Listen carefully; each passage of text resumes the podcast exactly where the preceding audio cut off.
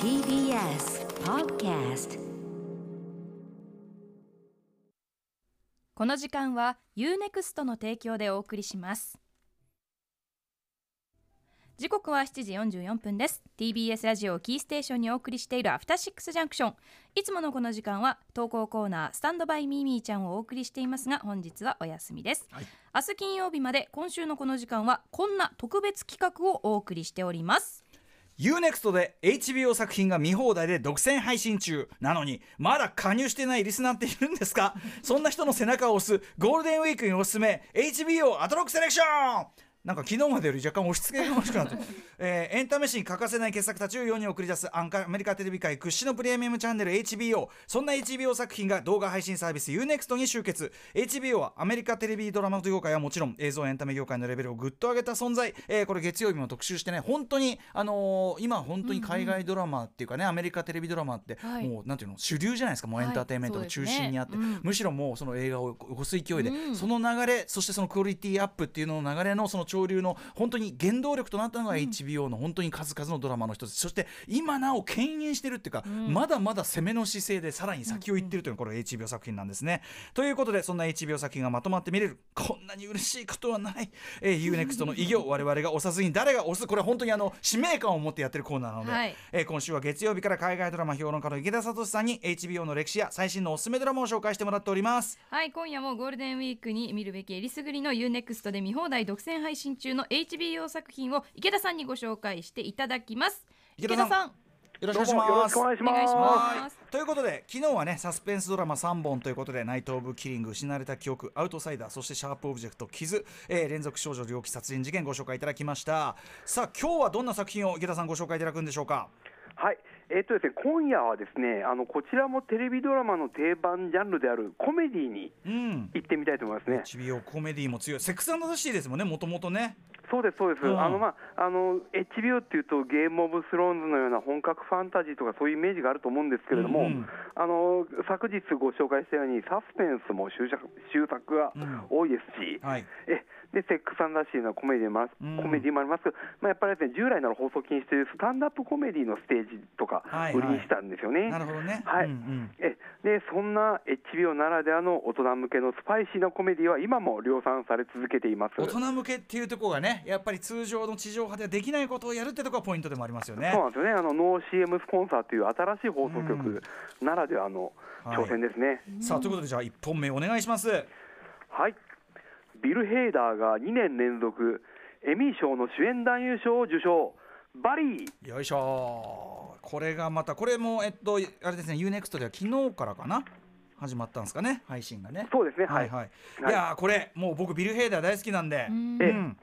ですね。はい。ぜひぜひ解説お願いします。はい、あのまあ映画でいうとあの、スーパーバッド童貞ウォーズの変な警察官とか、はい。まあ、主演ではないけれども、脇でやっぱり強烈な存在感を放って最近だと「イット!」のねあの大人になった組の中にもいましたもんね。ねはい。そうですね、ん。あのまあ、そういうあのビル・ヘイダーさんなんですけれども、えーとまあ、もともとはね、サタデーナイトライブ出身の、まあ、本当コミカルな人なんですけれども、えーそんなヘイダーさんがあ主演、共同企画、制作組織、あのそれとあと、シーズン1の第1話から3話で全部監督したのが、あ自らも。うん。あこれがバリーなんですーすよ。ごい。うん。はい。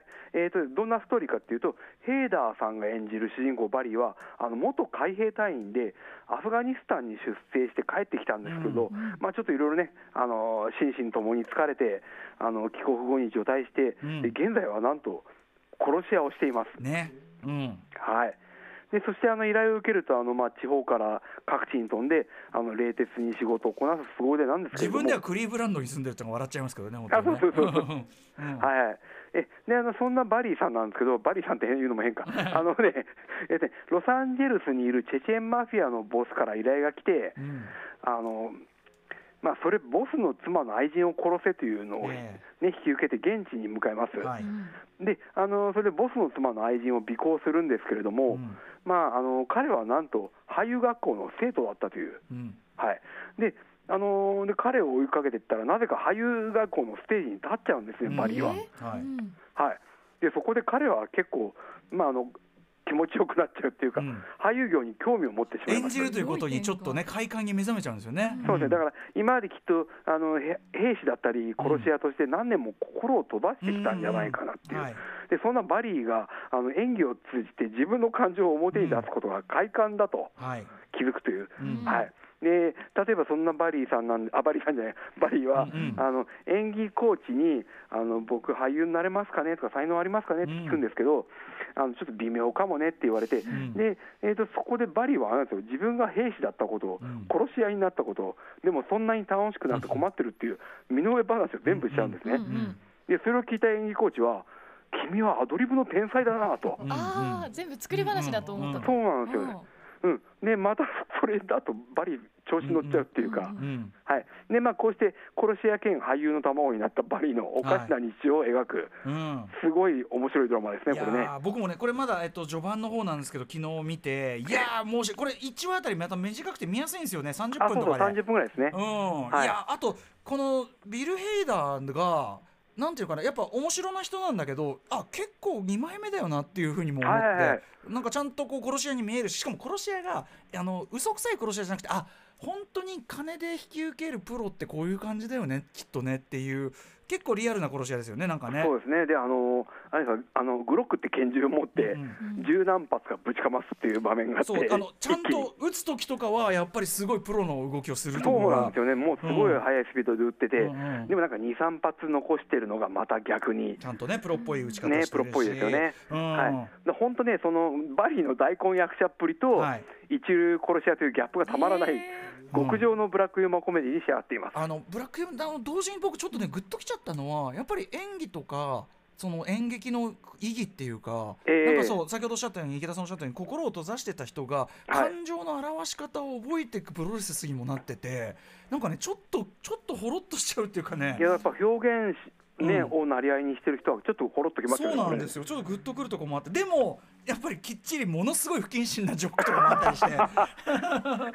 ねえ笑っちゃう。すごい面白いこれ、うん。はい、ででちなみに監督の一人は、あのチャイルディッシュ・ガンビルの This is America という、はい。あのビデオであのグラミー賞のミュージックビデオ賞に輝いた、東京出身のヒロな村井さんも入っています。ってことはあれだ。アトランタもね広村井さんやってるからああいうのがテイストを好きな方はって感じですね、うん。最高だ、うん。はいということでこれバリー、えーはい。今えっとえーね UNEXT でまあまあ今まであのいろんなところでいろんなところでっていうかまああるところではシーズン1が見られたんですけど、えっ、とシーズン2がいよいよ UNEXT で日本初上陸、うんうん。で5月12日から配信開始になるそうです。はい。間本国ではあのシーズン3への継続も決まり、うんうん。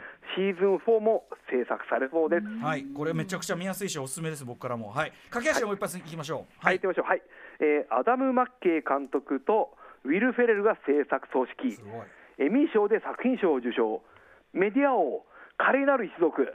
はい。こちらどういう作品でしょうか？はい。えー、とこのドラマ、エミー賞ではコメディではなくてシリアスなドラマという扱いになっているんですけれども、うんうんまあ、ちょっと僕なんか本当見てる間ずっとニヤニヤしちゃってて、コメディとあえて呼びます。うん。はい。えーでキーパーソンは2人いまして、あのあれですね、あのマネーショーと華麗なる大学生とか、バイスのアダム・マッケイ監督と、はいあと、まあ、彼とずっと組んでたあのウィル・フェレルですね、はい。うん。2人が制作総指揮に参加していて、でマッケイ監督、第1話の監督もしています。はい。はい。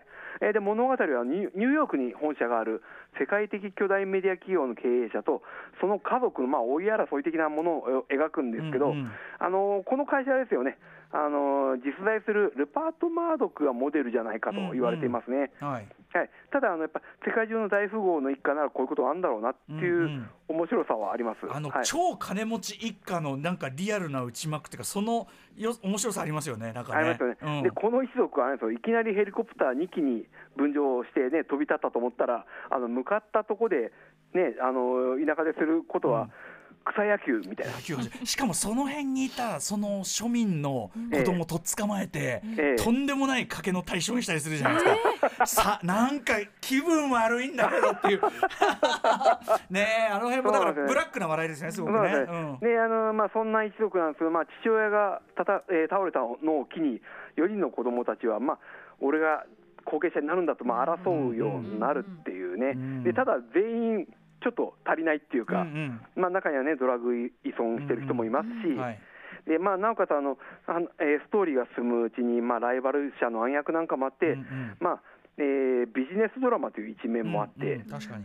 最先端ですよね、これね。はい。うん。いやーということでこれまあやっぱりアダム・マッケイねあのコメディでもあるけど同時にあの社会派ね作家の面もあるからさすがだなっていう感じがしますねやっぱね。えーだからやっぱ政治ドラマとして見ると、やっぱりうん HBO じゃないとできなかったんじゃないかなっていう、確かに。そうかそうかそのメディア王の、ね、話なんていうのはねやっぱね確かにね。そうなんですよね、うん。他のもう会社ライバルになっちゃうんで、やりづらいっていう。そうですよね。はい。メディア王華麗なる一族でございます、ということで今日お勧めいただいた2本おさらいしておきましょう、はい、まず1本目バリーはシーズン1全8話が配信中です。日本初上陸のシーズン2は5月12日から配信開始します。そして2本目ご紹介いただきましたメディア王華麗なる一族はシーズン1と2各10話が現在配信中です。その他独占配信中の HBO 作品は月額2189円のサービス内で見放題です。31日間の無料トライアルもありますので外出が難しいこのゴールデンウィーク中 UNEXT で HBO 作品で皆さんぜひ楽しんでみてください。うなぎさんにはぜひバリーお勧めうんしたいですね。面白そう、んあらすじ聞いただけで。はい、はい。池田さん、えー最終日となる明日はどんな作品を紹介していただけますか？はい、えー、と今日までは HBO っていうと、まあ、やっぱおすすめドラマという感じだったんですけれども、ドキュメンタリーにも力入れてるんで、はい。ぜひ明日はおすすめの最新ドキュメンタリーをご紹介します。はい。明日も楽しみにしてます。池田さんありがとうございました。ありがとうございました。あり。がとうございましたこの時間はユーネクストの提供でお送りしました。